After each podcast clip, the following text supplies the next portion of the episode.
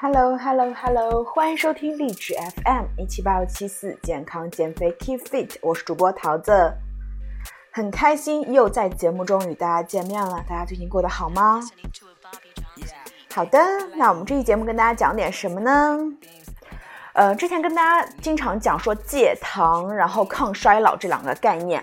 那戒糖时候你应该如何吃好你的三餐呢？这期节目呢，我们就跟大家来讲一讲三步轻松搞定戒糖时的三餐。有人问呐，在戒糖时如何吃好每顿饭？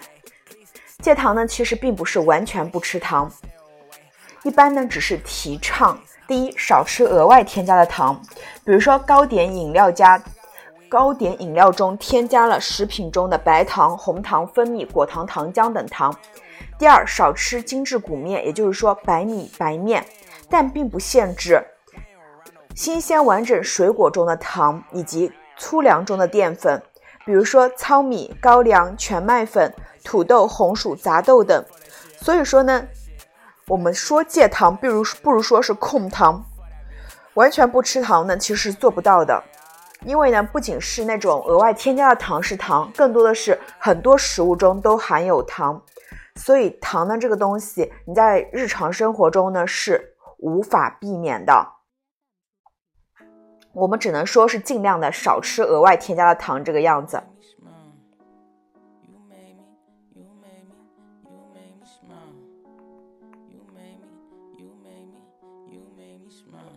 刚去回复了一个信息，工作信息，因为还比较忙啊，继续跟大家讲，包括呢吃肉也会吃到糖，就像吃蔬菜也能吃到蛋白质一样。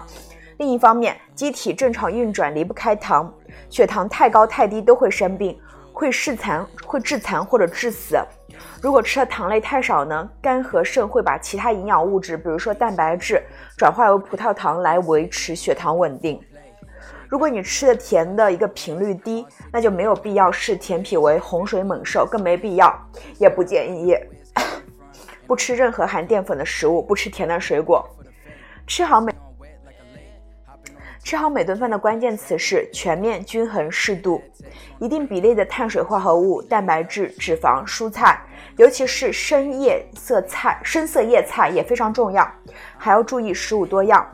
饮食的质量好坏呢？除了看单一食物营养素，比如说多选好碳水为主食，保证优质蛋白质和健康油脂之外，也别忘了整体饮食结构。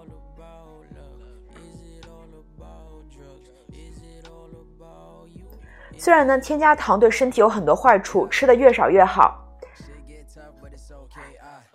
但是呢，如果因此背上沉重的心理负担或金钱负担，那就可能得不偿失了。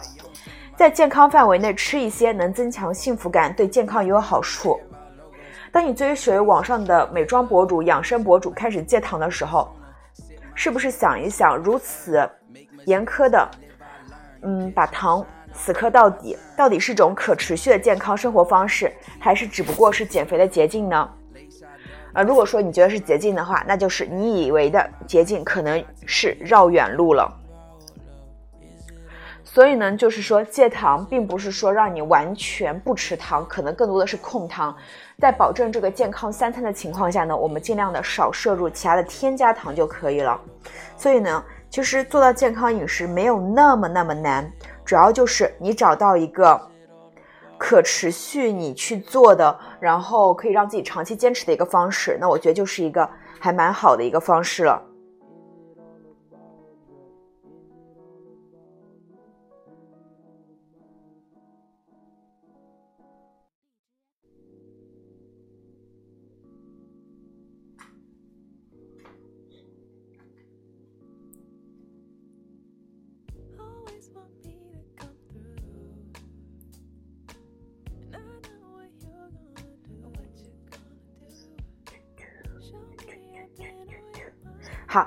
那下篇文章跟大家分享如何把你的易胖体质改变掉，以及易胖体质真的是可以改变吗？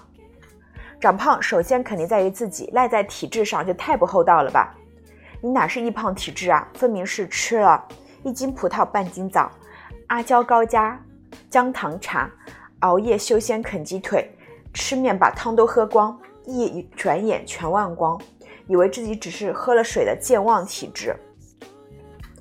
所以呢，纠正错误思想还是有救的。胖或者瘦，最终还是看吸收和消耗。除了基中基因这种祖传的东西呢，求不带来，请不去之外，影响身体吸收多少、消耗多少的因素，还有激素、消化酶、肠道菌群、基础代谢等等。今天先讲如何通过改善肠道菌群吃出易瘦体质。肠道菌群是什么？其实是属于你的另外一个大脑。肠道菌群简单来说就是肠道里的微生物，它的数量呢是人体细胞数量的十倍。换句话说，人这个生物只有百分之十是哺乳动物，另外百分之九十呢其实是微生物。它们可以调控人的营养、免疫、代谢。有些人说自己是直肠子，有些人说自己是吸收好，可能都与他们有关。还有人研究发现啊，肠道菌群还能影响人的大脑行为。也许呢，那些无法控制的食欲就是在。他们在捣鬼了。有人做过双胞胎实验啊，有关肠道菌群和肥胖的研究，最著名的就属这个双胞胎实验。这个实验简单来说呢，就是挑选几对一胖一瘦的双胞胎姐妹，然后把她们的肠道菌群移植给无菌老鼠，在相同的情况下呢，移植胖姑娘菌群的小老鼠成了胖老鼠，移植瘦姑娘菌群的小鼠成了苗条的老鼠，重复了几次。结果都一样，肠道菌群居然超越了基因，成为了影响体重的关键。进一步研究呢，他还发现了瘦老鼠的肠道菌群有非常多的这个非常多样，而胖老鼠则没有这种多样性，它们缺少一种叫做拟杆菌门的细菌。肠道菌群呢，通过分解我们吃下去的食物为主，这个过程中呢，会产生很多代谢产物，比如说拟杆菌门中的菌菌会带来的短链脂肪酸。这种物质呢，一方面可以抑制脂肪吸收，另一方面可以促进脂肪燃烧，从而防止肥胖。然而，这只是一种方式。随着研究的这个进一步进展，科学家们还发现肠道菌群影响代谢的多种途径。在这在这里呢，我们就不多赘述。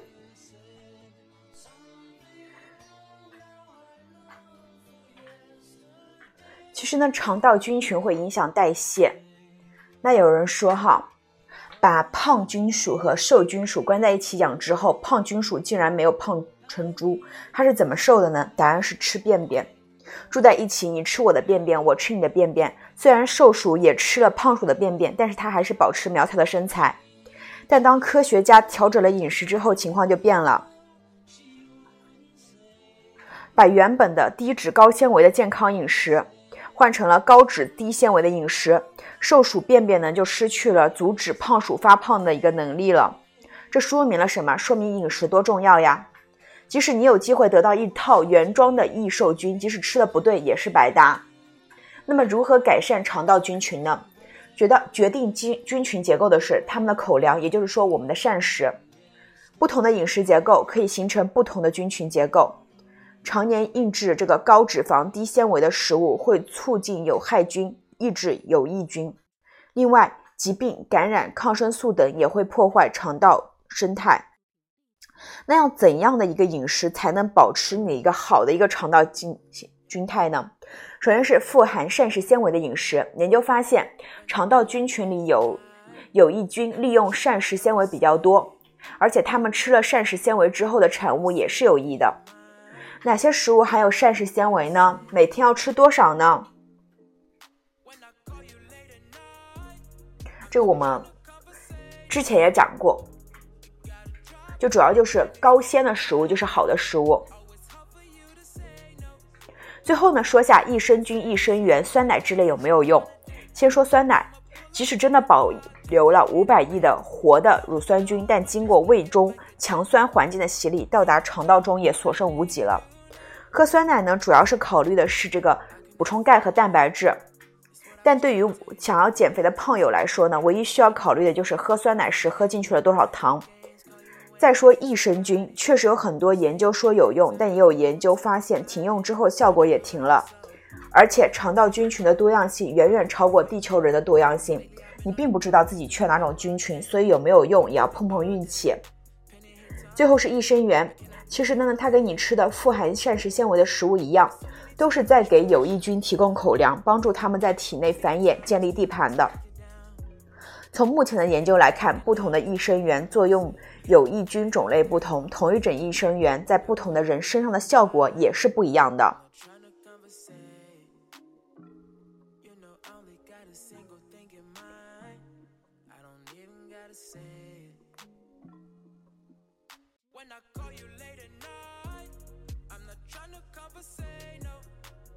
对。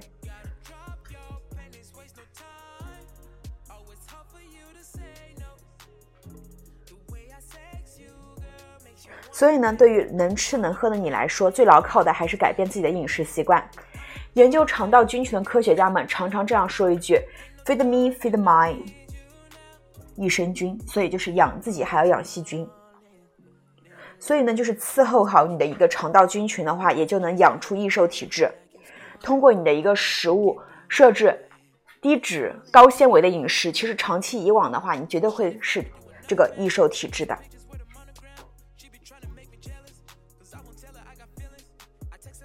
嗯，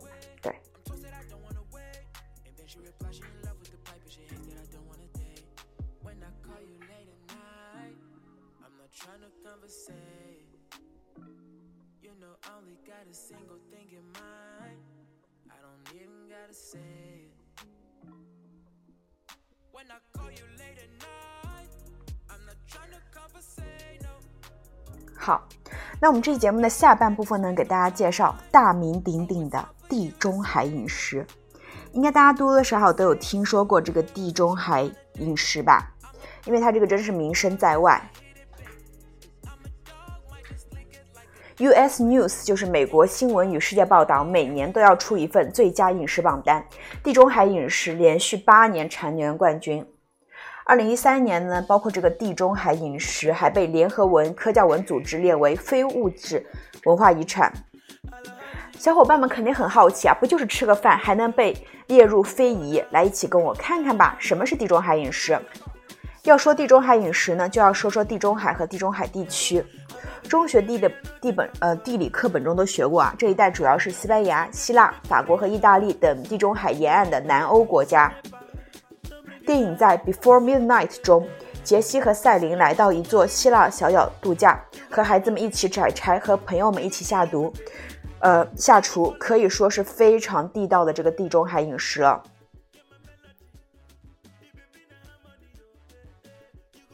电影这个电影叫做《爱在午夜降临前》。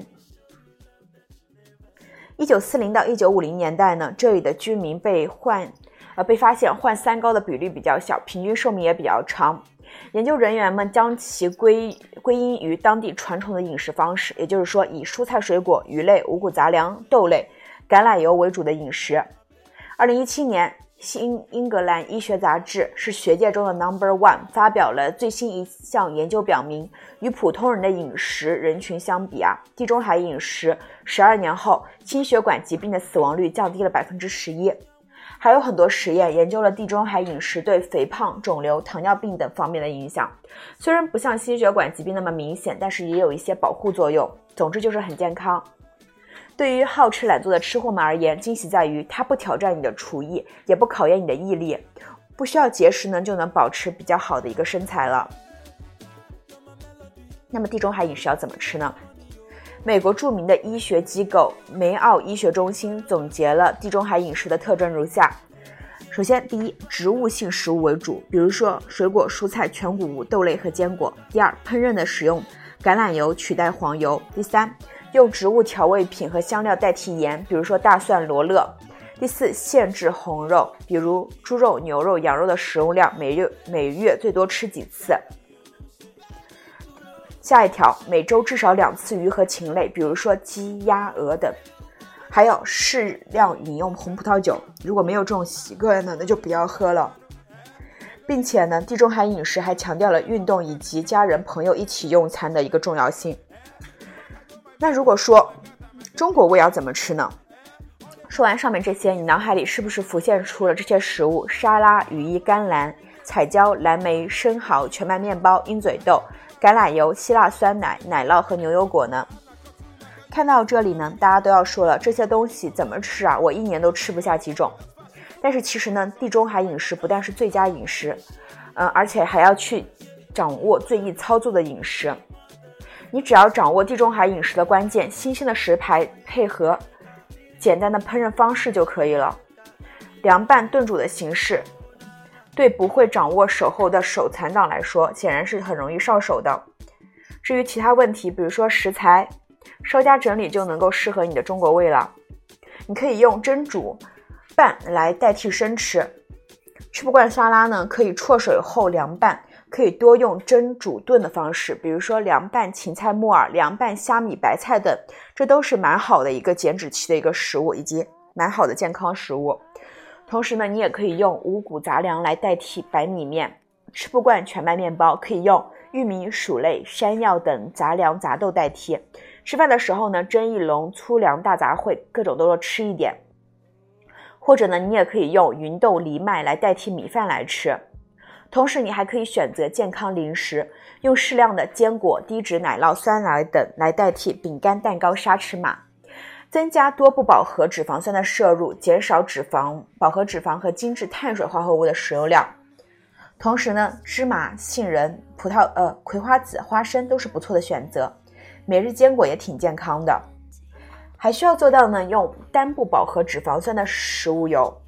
地中海饮食提倡大量使用橄榄油，其中单元不饱和脂肪酸比较高，含抗氧化物的功能多酚，有助于降低坏的胆固醇。你也可以用橄榄油来代替一部分烹饪调和油，少用黄油、猪油等动物油脂。芝麻油、山茶花油、茶树籽油都可以轮换使用。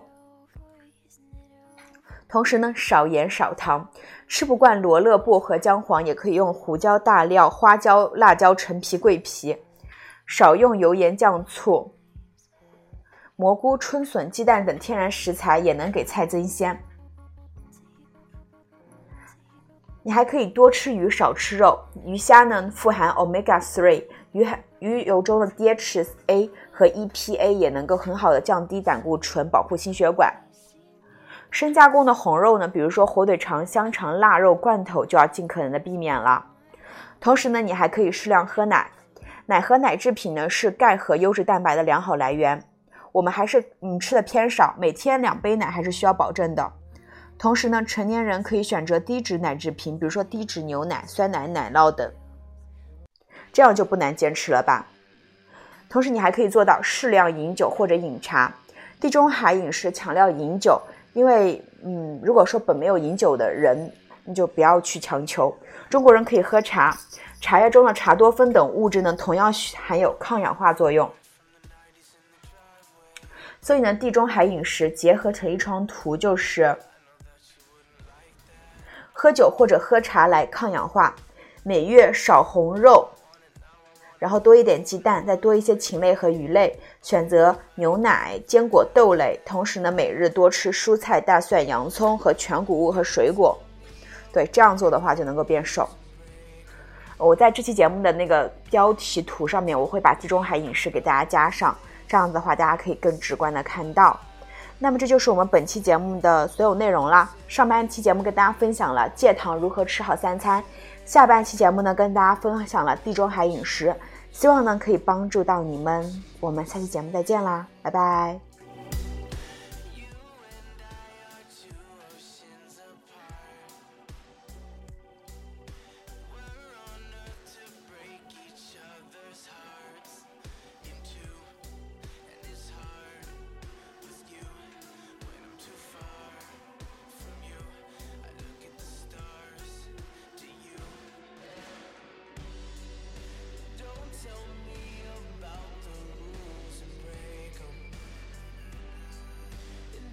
so